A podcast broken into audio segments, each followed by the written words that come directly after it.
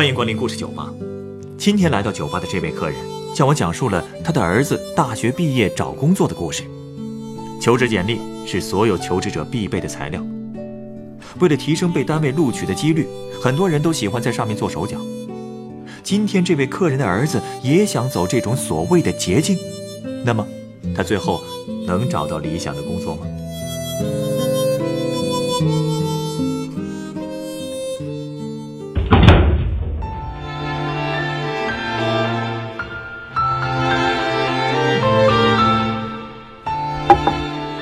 说起我儿子找工作的过程啊，这还真给这个不知天高地厚的小子上了一课。哟，是不是找工作很辛苦，让他知道就业不容易？哼，就业不容易，他倒是早就知道了。可就是因为知道，这孩子动起歪脑筋了。歪脑筋？这么说，他做过什么过分的事吗？嗨，就说他刚开始找工作那会儿啊，有一天我下班回家，就看见他在那儿玩游戏呢。看见我回来了，他立马就跟我显摆上了。妈哎，您今天得给我做点好吃的，好犒劳犒劳我。怎么了？这是有什么好事儿？嘿嘿，您儿子今天投了六份简历，哟，收到了三份面试通知，而且呀，这里面还包括咱们都看好的那家公司，怎么样？牛吧？哎呦，那还真是挺牛。嗯，不不对呀。啊？那家公司不是在招聘里说明了吗？啊，必须有相关的实习经验呀。你小子什么时候在那类公司里实习过？实习经历算什么？那还不是说有就有？嗯，什么意思？哎，给您瞧瞧这个。什么呀？这是个人简历。嘿嘿，您可好好看看，也就是您跟我爸天天叨叨。其实啊，你们早就 out 了。我拿着我儿子的简历一看，好嘛，哼，光是这份简历，我儿子那简直就是百里挑一的尖子，成绩优秀不说，还学生会主席，还中共党员，好家伙，还国内知名企业实习过，成绩还特别优秀。哎，这还不算啊，竟然连实习证明都有，还盖了大红公章，这开的什么国际玩笑啊！嗯，你的意思是这些全都是假的？要是真的，我还用为他的工作操心？当时我一看这份简历，脸都要绿了。结果我儿子呢，还在那得意呢。他跟我说什么？妈，您肯定没听过那句话吧？简历不造假，十足一大傻。什么什么？这都谁说的呀？哎。这可是我师兄传授给我的经验，您可别觉得这简历来的容易啊！我可是专门查了相关的网站和行业资料的。哎呀，也算是变相实习过了吧。现在啊，我对这家公司的业务已经是相当熟悉了。您别说面试，就是当着考官吹点专业性的东西，哎，那都绝对没问题。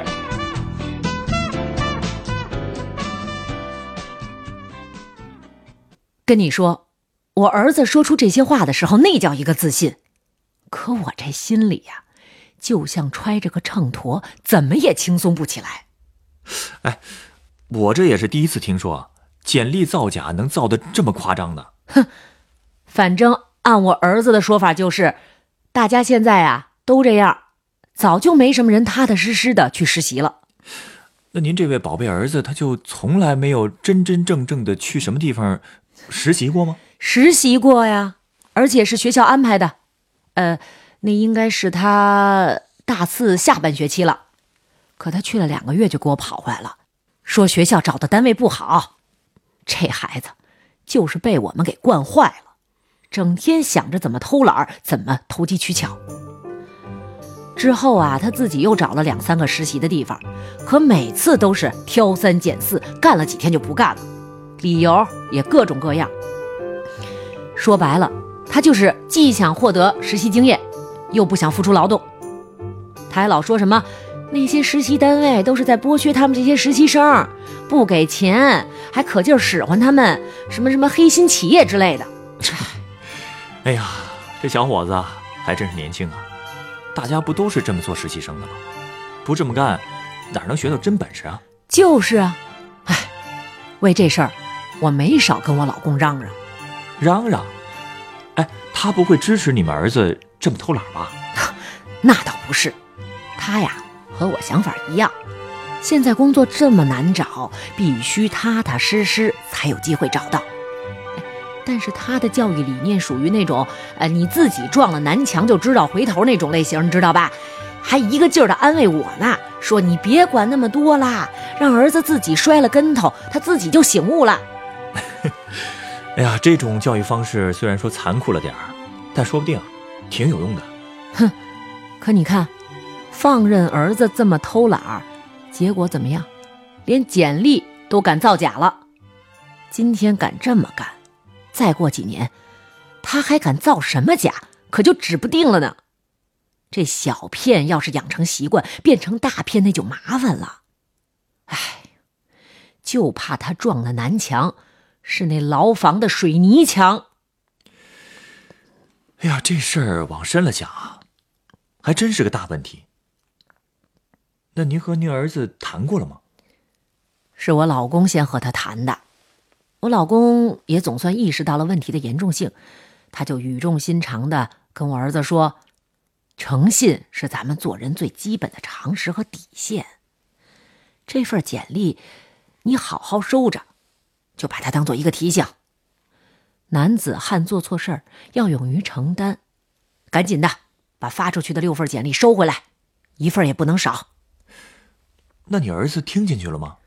哼，那个臭小子竟然说：“哎呀，爸，好多人都这么干。”以后我也知道注意了，可是这次发了的就发了呗，不就是一块敲门砖吗？嚯，这还真是满不在乎啊！所以我老公真的有点生气了，他让我儿子一定要把简历收回来。别人是别人，但他绝对不行。别说，虽说你老公平时对儿子是放养的态度，可在关键问题上，那真是不含糊。可我儿子后面还有话呢，怎么着？他还是不服？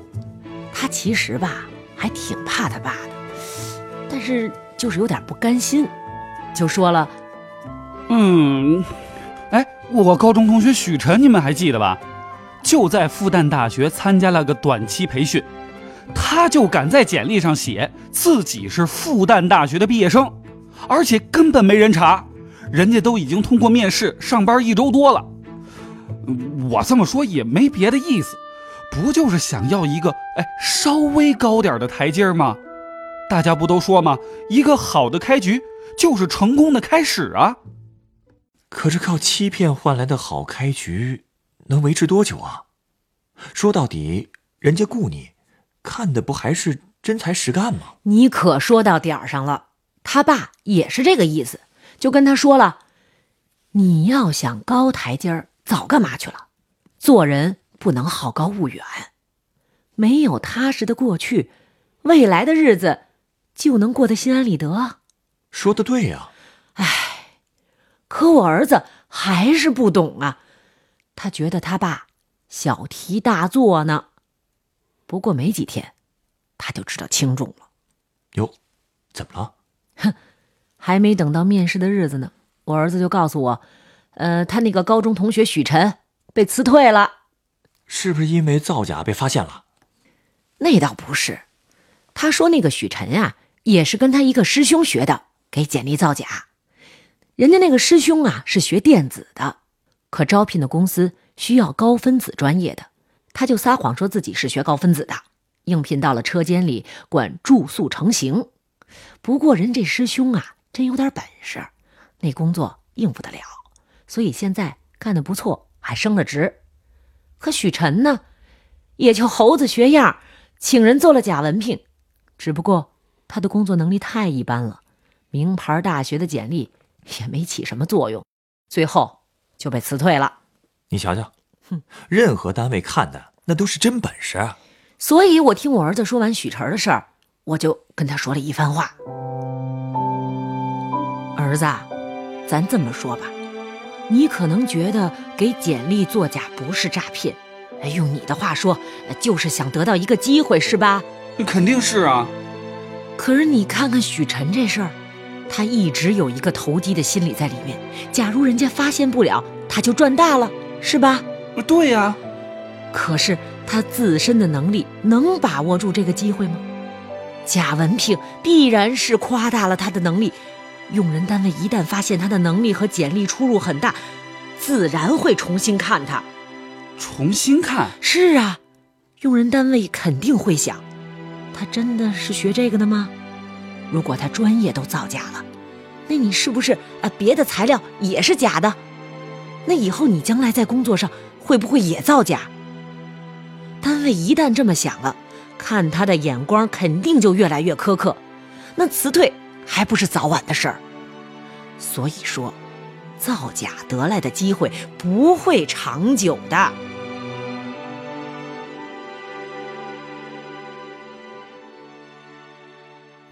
我说到这儿的时候啊，我儿子已经开始点头了。我一看有戏，就继续跟他说：“确实，有的单位可能会对一些作假的人睁一只眼闭一只眼，默认给他一个开局的机会。”但这并不能成为咱们造假的动机和理由啊！说的对呀，那些蒙混过关的人，要么是真有点本事，但是这也是要承担法律风险的呀。哎，我听说，要是因为这种事被开除了，单位不仅不会给任何遣散费用，严重的甚至还会让你支付赔偿费呢。没错，这些我也跟他说了，一个是法律问题，还有一个。我是真希望我儿子能从根儿上断掉这种投机取巧的心理，否则就算他懂法，但如果还觉得自己可以靠点小聪明钻法律的漏洞，这不是更要命？所以我跟他强调的还是一个人的诚信对一个人的一生有多重要。我告诉他，不论职场还是其他场合，一个人的信用其实是无时无刻不在流通的。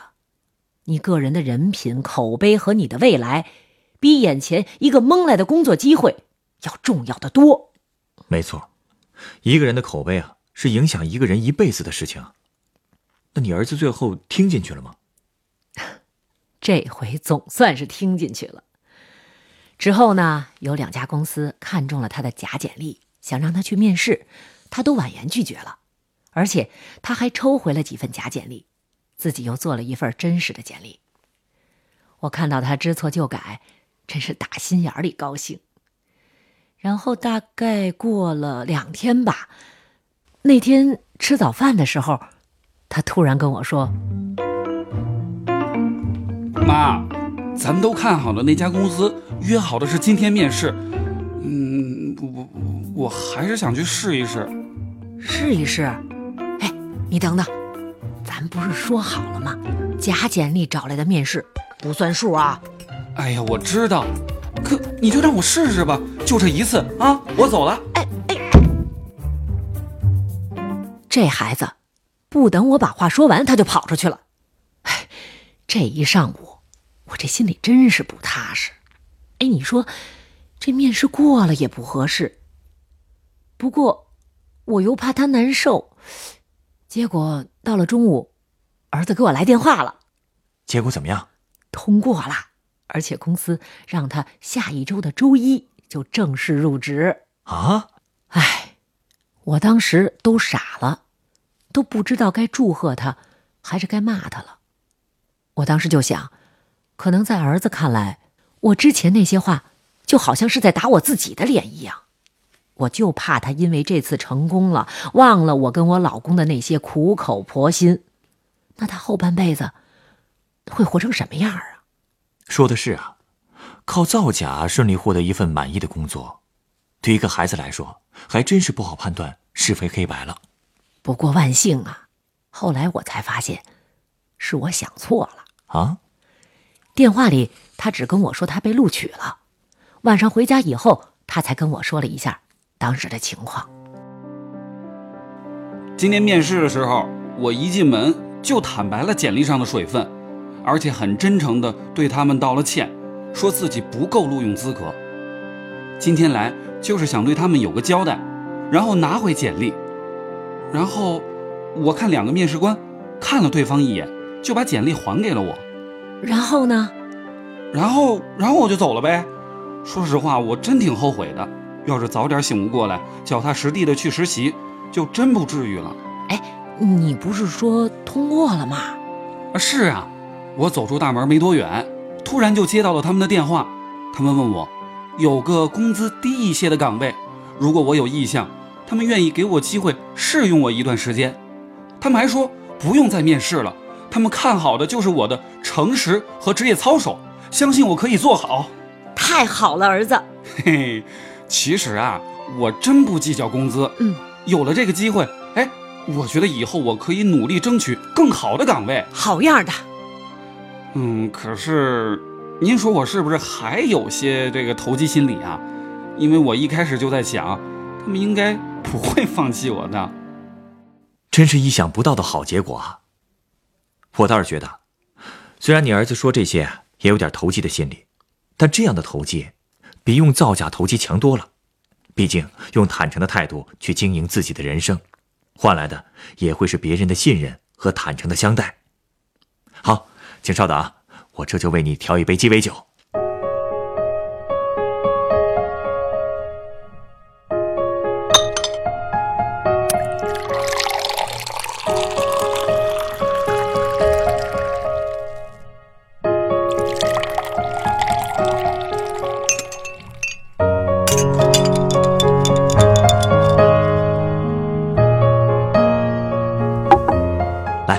这是你的鸡尾酒，它是由白朗姆酒。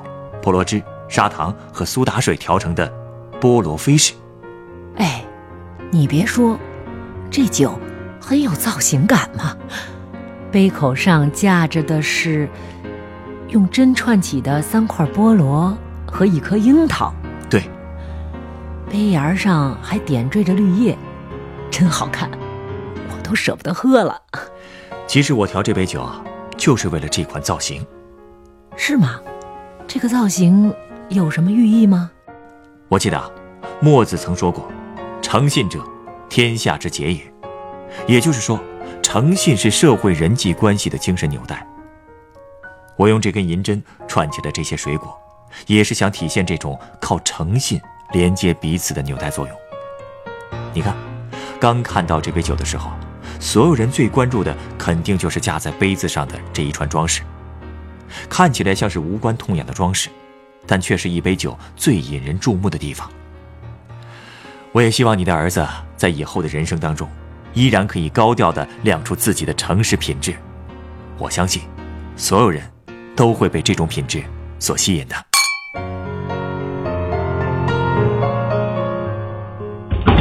本故事原作春雨，改编制作陈寒，演播董珂、浩洋、陈光。录音师严乔峰，下一个夜晚，欢迎继续来到故事酒吧，倾听人生故事。收听最新节目，请关注北京故事广播，工作日每晚九点播出的《故事酒吧》的一千零一夜。